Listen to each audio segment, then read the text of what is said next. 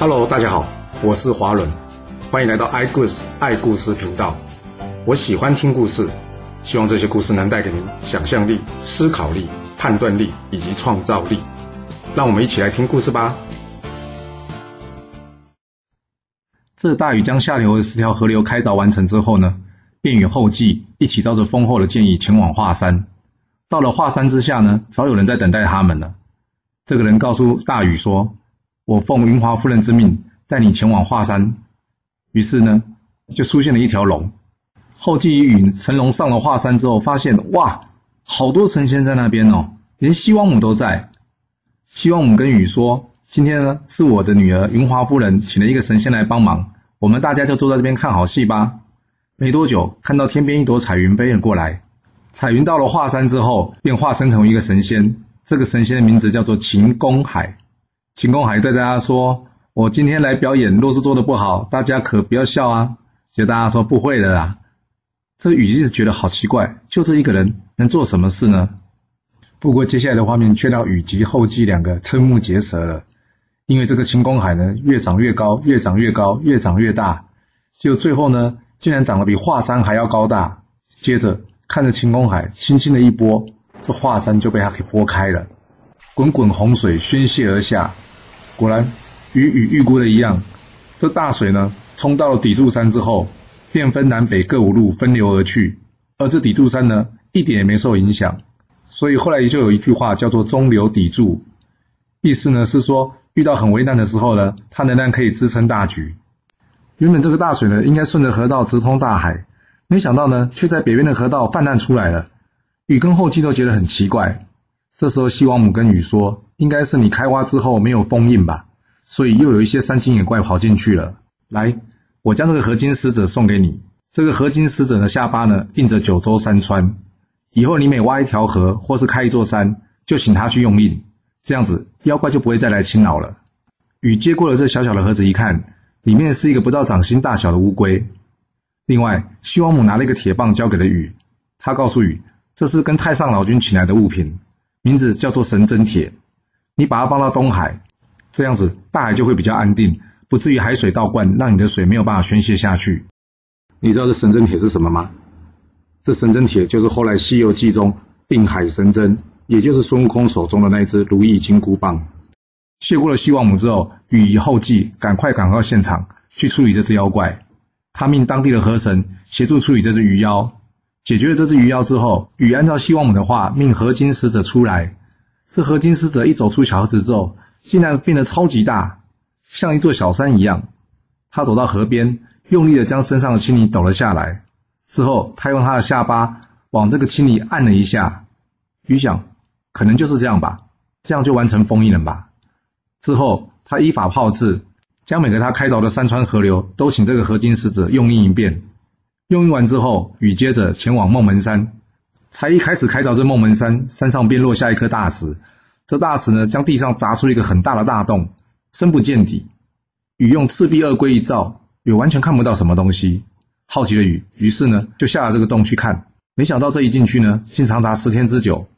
外头这些神兵神将们都吓坏了。雨到底怎么了？雨出来之后呢，手上拿着个玉石，他告诉大家，他在洞穴里面遇到了伏羲。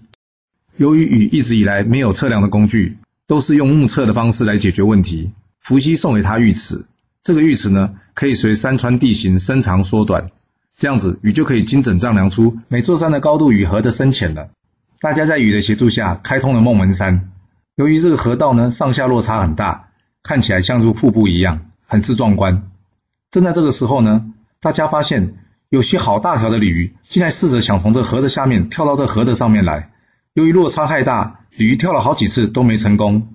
但是不是一条鲤鱼，是几万条鲤鱼这样不断拼命的跳，拼命的跳。大家看了都觉得非常的好奇。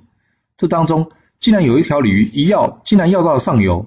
没想到的是，当它跃到上面的时候呢，突然间雷电一劈，当场击中这条鱼，而这个鱼呢，瞬间化成一条龙，飞身而去。这个画面让大家看了都惊讶不已。从此以后，孟门山改名为龙门，而“礼要龙门”一词便由此而生。禹用了十三年的时间，开辟了九座大山，挖通了九条大河，最终终于解决了水患的问题。而这当中呢，他为了加速解决水患问题，据说他第一次经过他家的时候，听说他老婆怀孕，他并没有进去探望；第二次经过他家的时候，听到小孩子生出来哇哇的声音，他也没有进去看；到第三次呢，他老婆带着小孩远远的看着他，禹则是远远的向他挥手说知道了。这就是很有名的大禹三过家门而不入。由于禹这伟大的精神，所以后来的人将禹称之为大禹，意思就是伟大的禹。纵观禹治水的过程，有非常多的神仙来协助他。这或许是因为禹自己本身就是一位神仙，而且他愿意放弃神仙的地位，化作凡人，来到凡间协助人们。可能就是因为这样感动了其他的神仙，所以大家都愿意伸出援手来帮助他。舜在执政三十三年后，他模仿尧，将这个地位禅让给禹。禹与舜共事天子职位十七年后，舜病逝，于是禹将这个位置还给了舜的儿子商均。不过由于大家呢都不遵从商均，都来朝见禹，所以呢最后还是由禹在五十三岁的时候成为天下的共主。他定都于安邑，国号夏。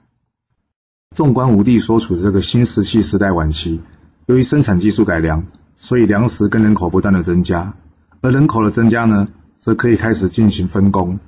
比方说，有人负责农业，有人负责商业，所以在这个时期，你会看到有很多玉器的制作。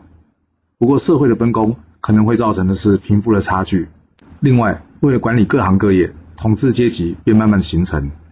还有就是城墙取代好国这划时代的意义。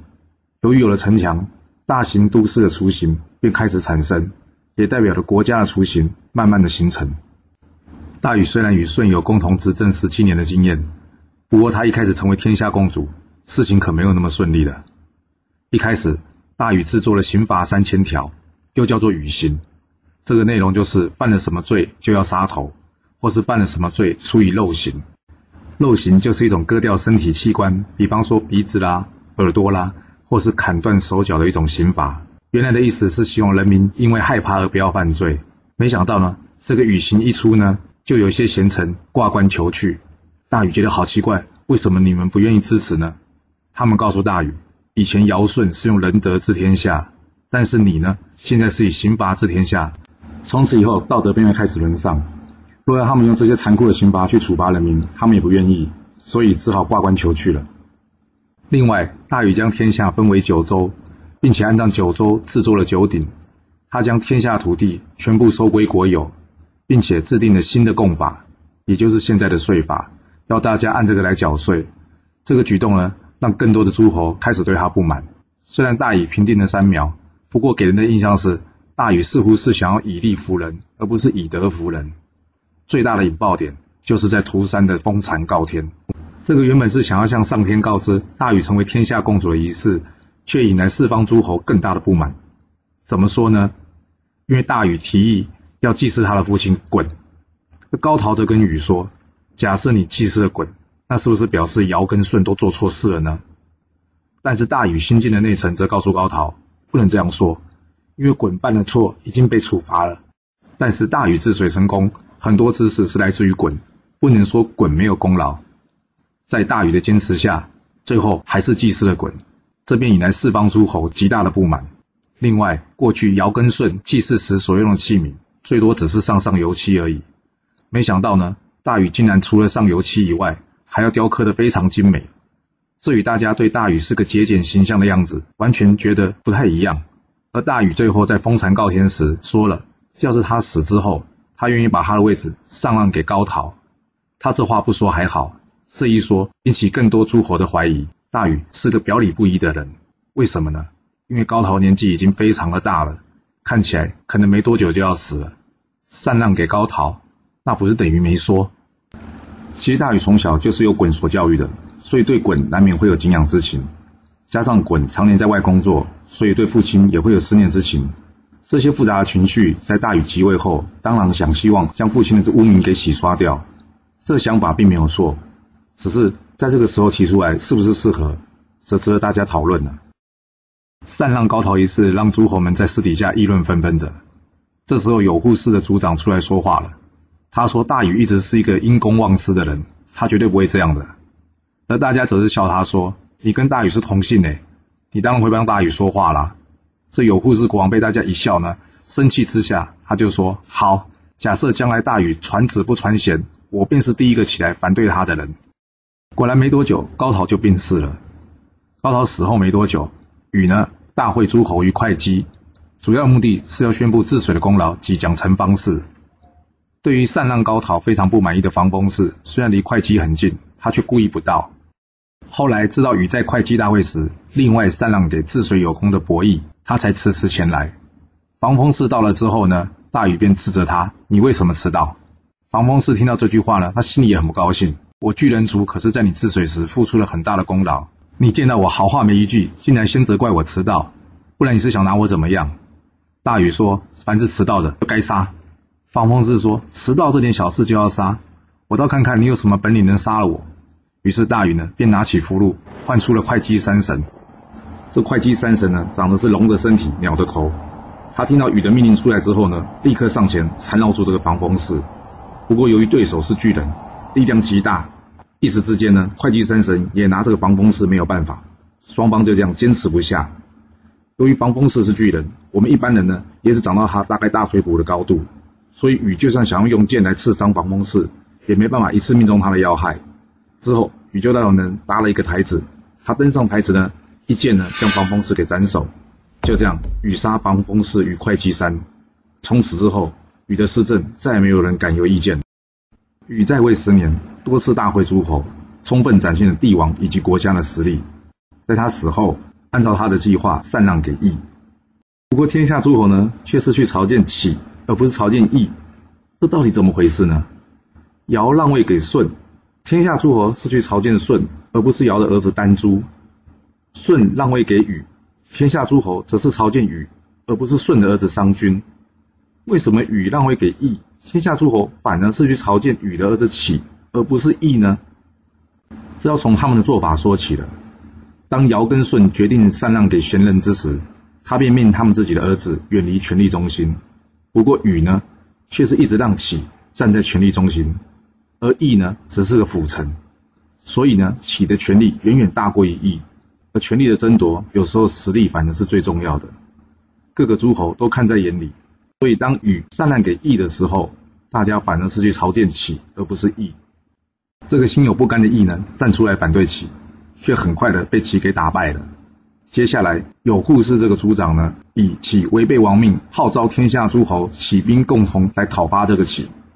没想到，当初在涂山大会时，在下面议论纷纷的这些诸侯们，竟然没有一个人愿意站出来。最后，只留有护士一个小小部族独立去对抗夏朝整个国家的军队。启听到有护士反对他的消息之后，没等有护士来，他便提起军队前去讨伐有护士。他对大家说：“有护士威入五行，代弃三正。”这什么意思呢？就是有护士不尊重五行跟三正。五行指的是金木水火土，有一说是仁义礼智信；三正就是天地人。听起来其实没有什么理由。简单来说，就是欲加之罪，何患无辞。双方的军队在干这个地方遭遇上了。启知道。有护士跟他是同姓，都姓氏。换句话说，双方的军队里面的人，大部分不是亲戚就是朋友。启要是没有办法一战击溃有护士，反而有可能招来天下诸侯的陆续反对他。于是他在大战之前做了干之事，就是一种公告。他告诉所有军队：听我命令往前的，战胜了我就会好好的奖赏你们；但是要是没有听我的命令，一旦战败了，我就会杀了你们，或是让你们成为奴隶。就这样，干之战爆发了，其顺利的将有护士给消灭了，而有护士其他族民呢，则被其贬为成奴隶。夏朝成为第一个有奴隶的朝代。干之战最重要的意义是家天下从此开始。你觉得有护士做错了吗？历史虽然为他的正义留下了名，但是他的族人却因此成为奴隶或是被杀。这个结果是不是有护士所能想到的？我们不知道，我们只能说。古人常说“审事待时”，就是做什么事情要先审查局势，等待时机。要是有护士也明白这个道理，或许他便会有不一样的想法了。其死后，将他的位置传给他儿子太康。这个太康呢，每天只知道打猎游玩，从来不理政事，甚至有时候一出去打猎了，三个月都不回来。这时候，东方东夷族有穷氏部落首领后羿见到有机可乘。于是便率兵攻打夏朝首都安邑。与其说是攻打，不如说是占领，因为太康并没有在城里面。后羿顺利的拿下安邑，原本想自立为王，不过旁边人却建议后羿先不要这样，因为夏朝势力还很大，若是你自立为王，可能大家会来攻击你。反正太康不管事，不然先把太康赢回来，然后呢让他做个傀儡帝王，你呢则实际掌握大权，再找机会把他给推翻就好了。后羿想想，嗯，这也是个好方法。于是呢，便派人去迎接太康回来。太康心里想，哪有这种事？把我的城池占了，然后说要迎接我回去当帝王，这发生什么事了？太康实在搞不清楚后羿的意思。于是呢，他就叫身边这些小人呢，说：“哎，不然你们先回去一下，问问后羿到底是什么意思。”结果这些佞臣呢，每个胆小如鼠，谁敢过去啊？就这样推拖拉的，搞到最后还得抽签决定。这一过去的人呢，被后羿一看到，后羿一眼就看出了是太康身边的小人，他正气的一路过来都没有大显神威。看到这人过来，后羿呢，马上把他抓起来，斩成了三段，丢到这个洛河之中。太康看到这边吓死了，说：“哇！”果然后羿是想要骗我回去的，于是呢，他便带着人逃往了真寻寺。这边是很著名的太康思国。太康死掉之后呢，后羿又立了太康的弟弟仲康为帝。这个仲康呢是个傀儡帝王，实际上大权都在后羿的手上。仲康死后呢，他的儿子象继位，也是个傀儡帝王。八年之后，象实在受不了了，于是逃回了贞观寺及真巡视。后羿一看，哇，这个朝中都没人想当帝王了。他的义子韩卓呢，则怂恿后羿：“你执政那么久，也没有诸侯敢反对你，干脆你就自己当帝王吧。”后羿想想，嗯，也对，于是他便自立为王，并且封韩卓为相。后羿当上王之后呢，没想到跟太康一样，他也是沉迷于打猎，不管政事。有一天呢，后羿打完猎回家途上呢，遇到一个女孩子，长得非常漂亮。这个女孩子名字叫做纯狐，又一个名字叫做玄女。他看到这女很漂亮呢，于是就把她抓回去当老婆，也不管她是不是嫁人了，有没有小孩。后来知道纯狐有一个儿子叫做伯风，他还派人把这个儿子给杀了。就这样，纯狐成为了后羿的妻子。他虽然非常恨后羿，却也无计可施。不过在一旁的韩卓看到，他知道机会来了。韩卓一直想杀了后羿，取而代之。不过后羿对人呢是有防备的。韩卓知道后羿有一个弱点。就是后羿呢，从来不防备女生。现在既然有了纯狐，他知道他的计划可以成功了。他跟纯狐串通好，一天，后羿打完了以后开心的回来，他正在跟大家讲了他今天多么神勇的故事。这纯狐呢，则是建议后羿把所有人找过来一起庆功。后羿觉得，嗯，这是个好的建议，于是呢，他便把大家找过来一起庆功。他万万没想到的是，这些饭菜里面早就被纯狐给下了药了。韩卓见到后羿醉晕过去后，便派人上前将他给杀了，并剁为肉泥，甚至把他剁回肉泥的这个肉呢，做成肉羹分食给这后羿的家人。这些家人哪敢吃得下？于是韩卓就将后羿所有的家人全部给处决了。就这样，韩卓篡了后羿的位置，成为新一代的帝王。韩卓后来娶了纯狐为妻，并且生了两个小孩，一个叫做韩娇，一个叫做韩系。一天呢，韩卓忧心忡忡的在朝堂上踱步走。这韩系则问韩卓：“爸爸，什么事啊？”韩卓说：“这个象呢，一直还在，我怕哪天他会回来攻打我们。”韩系则是跟韩卓说：“那不简单，把地象给杀了就好了。”韩卓说：“没那么容易，夏朝势力还大，若是我无端杀了地象，恐怕会引起其他诸侯的反扑。”韩系则是告诉韩卓：“我有个方法，你听听看怎么样？”韩卓说：“你说吧。”韩熙说：“我们呢，先告诉天下说，我们愿意退位，迎接帝相回来。这帝相呢，一定不肯答应嘛。这个时候呢，我们再派兵去讨伐帝相所在的真巡氏跟贞观寺，说他们呢挟持帝相，不让他回来。这样子，我们就可以派兵去攻打他们啦。在这战乱之中，帝相是不小心死了，那也不能怪我们呐。”韩卓一听，哇，这个计策真是不错，于是就照这个计划开始进行了。果然，帝相不愿意回来。于是呢，韩卓就命他的长子韩娇派兵去攻打这个贞观寺及真巡寺。韩娇呢，可是拥有神力过人的一个人。韩卓告诉韩娇：“你的目的就是杀了帝相，尽可能的灭掉贞观寺及真巡寺。”果然，韩娇呢好勇善战，一过去之后呢，便猛攻贞观寺及真巡寺，杀个片甲不留。可怜的帝相便在这场战争中死掉了。不过让韩娇担心的是，他怎么找都没找到帝相的老婆有婚事，奇怪，这女生去哪里了？不过他也不想告诉韩卓，免得韩卓说他办事不牢。其实地相听到韩卓来攻打他时，就知道自己劫数难逃了。他叫自己怀着孕的老婆赶快从地洞逃出去，逃到有婚是自己的父亲有人国那边去，希望他能将这孩子好好的生下来，并且把他抚养长大。这有婚事千辛万苦逃到了他父亲有人国之后，隐姓埋名，不久生下一个男婴，他的名字叫做少康。这韩卓能放过少康吗？少康的命运到底会如何的发展呢？我们要下次才能跟您说喽。好了，今天就先说到这。若喜欢我的故事，记得动动您的手指，给我五星评价，或是追踪、订阅以及分享哦。当然，也欢迎您留言分享你对这一集的想法，或是你也可以请我喝一杯咖啡或是饮料，让我有持续创作的动力。其实历史就是顶层阶级的生活记录。了解他们的思考方式以及作业模式，才有机会改变您的未来。谢谢您来听我说故事，我们下次再见喽。